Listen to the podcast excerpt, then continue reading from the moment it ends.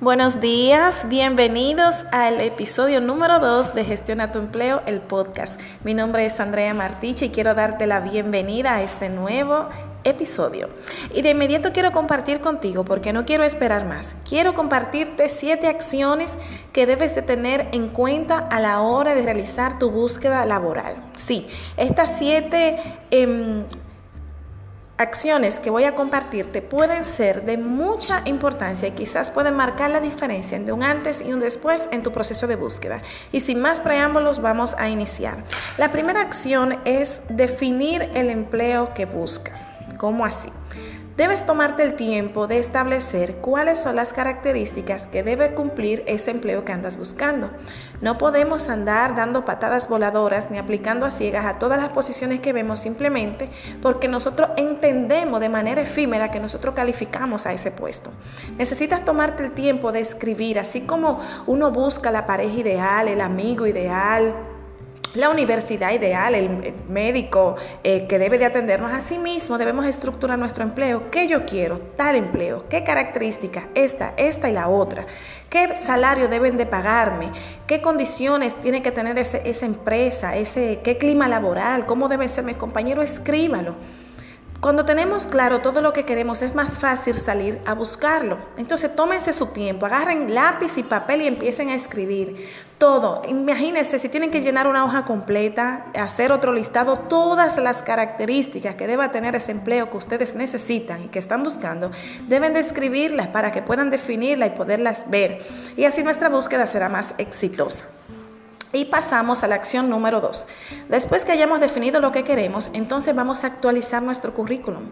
Vamos a colocar las informaciones eh, de manera objetiva, enfocada, precisa, concisa, de forma tal que sea fácil para el reclutador podernos conocer. Asimismo, en función del perfil que ya definimos en la acción número uno, vamos a colocar las características, habilidades, competencias de, todo nuestro arsenal de conocimiento, lo que realmente vaya enfocado con esa posición. Entiéndase, si usted está buscando una gerencia en administración de negocios, no es relevante colocar que usted tiene eh, un curso técnico en belleza estética es importante para usted a nivel personal y le puede brindar de mucha ayuda, pero a nivel laboral no es relevante, entonces no tiene por qué estar en tu currículum.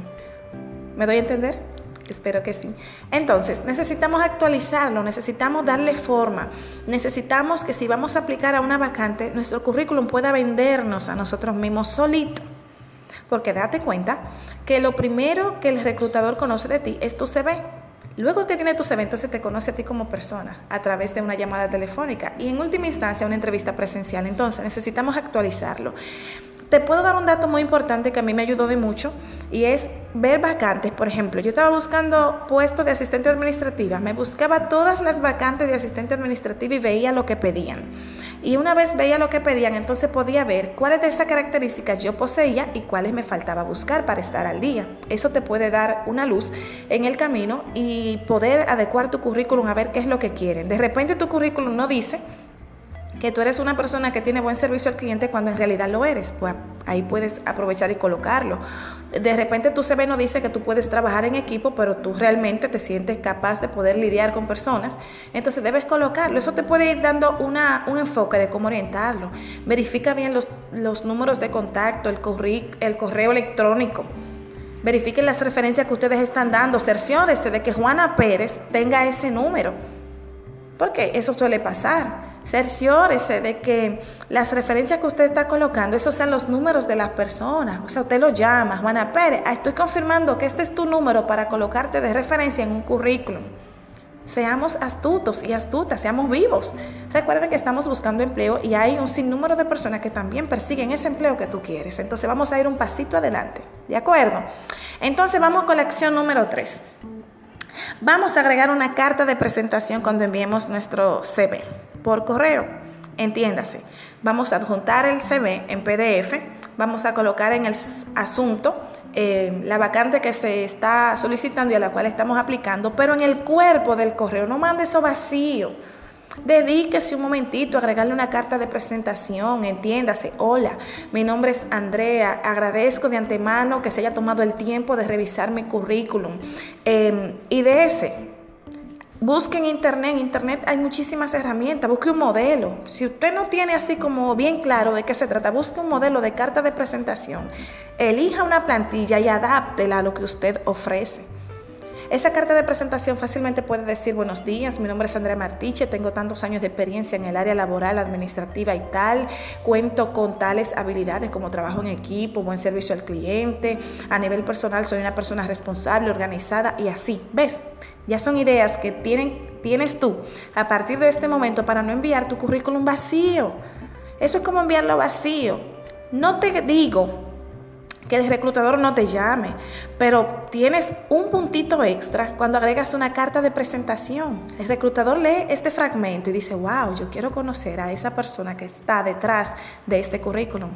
Así que, repasando, número uno, define el empleo que buscas. Número dos, actualizar tu currículum vitae. Número tres, agregar una carta de presentación. Y número cuatro, aplica a las vacantes que se ajusten 100% a tu perfil.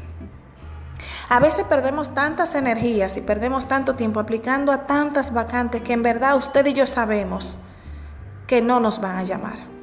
De antemano nosotros tenemos el conocimiento de que no vamos a ser contactados y mucho menos contratados. Entonces, vamos a ahorrarnos el tiempo, el agotamiento, la decepción, el fracaso, la frustración y vamos a aplicar a vacantes que sean exactamente adecuadas a mi perfil, a lo que yo busco, a lo que yo tengo para ofrecer. Es más fácil. De nada nos sirve enviar 100 currículum a 2.000 posiciones, eh, que sabemos que, de, cinco, eh, de cinco requisitos cumplimos dos, o tal vez cumplimos tres, o tal vez cuatro, pero no nos van a llamar porque ellos están buscando al que cumpla los cinco requisitos. Entonces, vamos a aplicar a la vacante que cumplan exactamente lo que yo a lo que yo estoy buscando. Tómate el tiempo. No a mano lea la primera parte que dice se busca secretaria. No. Dice, se busca secretaria mayor de edad, de tal, de tal nivel académico, con tantos años de experiencia, que sea capaz en esto, en esto y lo otro, que vive en tal zona. Todo eso hay que leerlo. Y una vez pasemos ese filtro y nos filtremos nosotros mismos, ah, bueno, yo cumplo con esto o cumplo con la otra.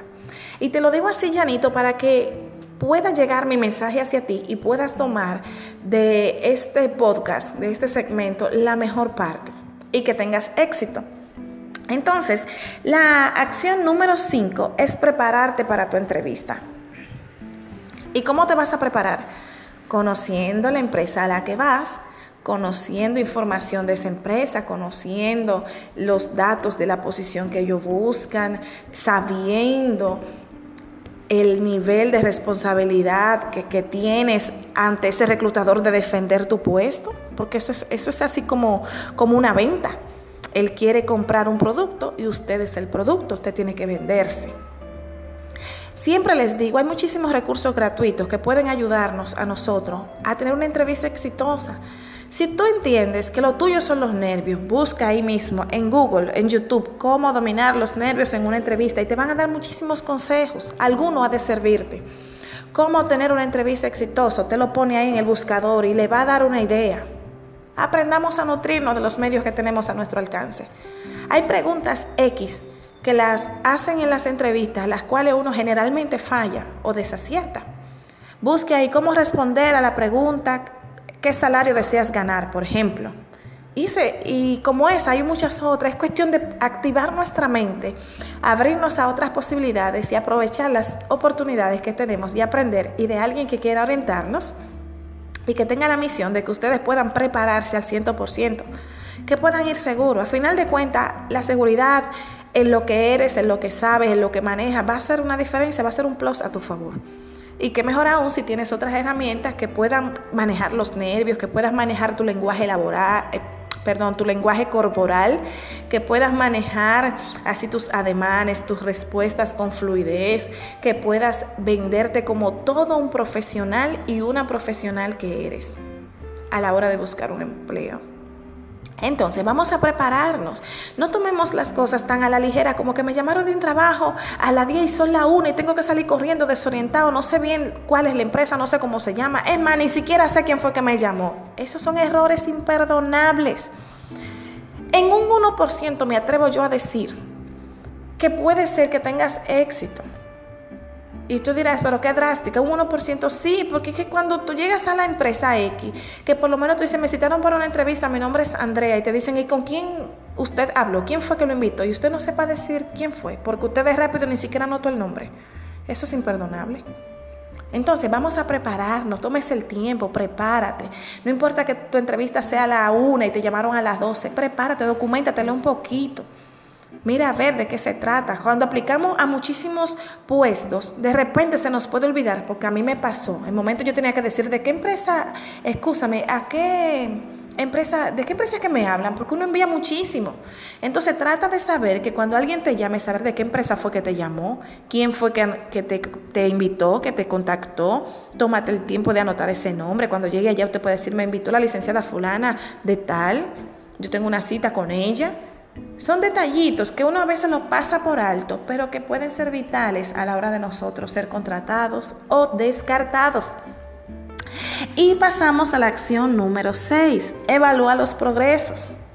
¿Cómo así? Si tú en una semana has enviado 200 currículums, por decir un número, trata de ver más o menos, o sea, de darle seguimiento a tus procesos para que puedas ver en cuáles quedaste y en cuáles no.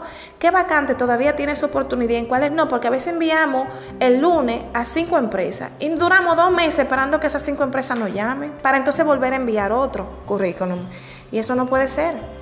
Porque nosotros que buscamos empleo, porque tenemos necesidades, tenemos cosas que satisfacer en nuestra vida, de metas que cumplir, objetivos, familia que necesitan eh, de nuestros ingresos y demás. Entonces no podemos darnos el lujo de trazar un plan de acción de búsqueda de trabajo así en el aire no, jamás.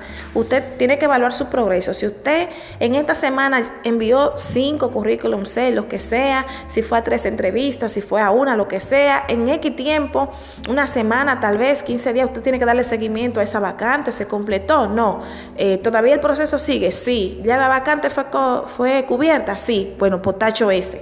Y así usted sigue para que puedas tener éxito, para que no te agotes en el camino, para que no te frustres, para que no te decepciones y para que no quieras desertar. De eso se trata. De que puedas enfocarte, de que puedas planificarte con tiempo, de que puedas ir midiendo tus resultados y tengas éxito. Y por último, la acción número 7 es celebrar tu nuevo empleo. ¿Cómo así?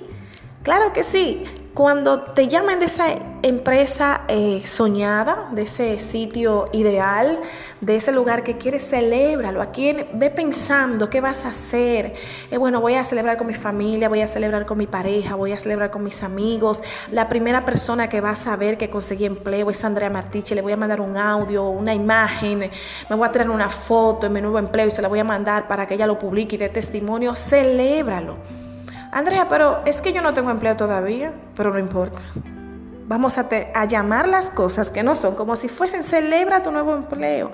Ve preparándote, mira, yo voy a ir vestido así, así, voy a ser así, así con mis compañeros, voy a portarme de tal manera, voy a ser responsable, voy a, a ser puntual, voy a compartir, voy a ser amigo, amiga de mi jefe, de mi supervisor y un sinnúmero de acciones. Vete mentalizando para cuando ese empleo llegue te encuentre listo y te encuentre lista. Y de esa manera puedas dar el todo por el todo en un lugar en el que quieres pertenecer y al que quieres eh, ser parte, del que quieres ser parte. Entonces, de esta manera finalizamos este segmento. Espero que estas acciones sean de gran provecho para cada uno de ustedes. Este podcast estará arriba eh, durante mucho tiempo, así que pueden escucharlo, escucharlo y si de repente se le pasó una de las acciones, tomen nota Tenía que decírselo al principio, pero se los digo ahora, tomen nota, anoten por ahí. Si quieren más información de todo lo que hablamos aquí, pueden pedirla eh, en privado, pueden escribirme y decirme, Andrea, mira, yo quiero que tú me expliques más de la acción número 2, o tal vez de las 5, de las 7, no importa, estamos para servirles.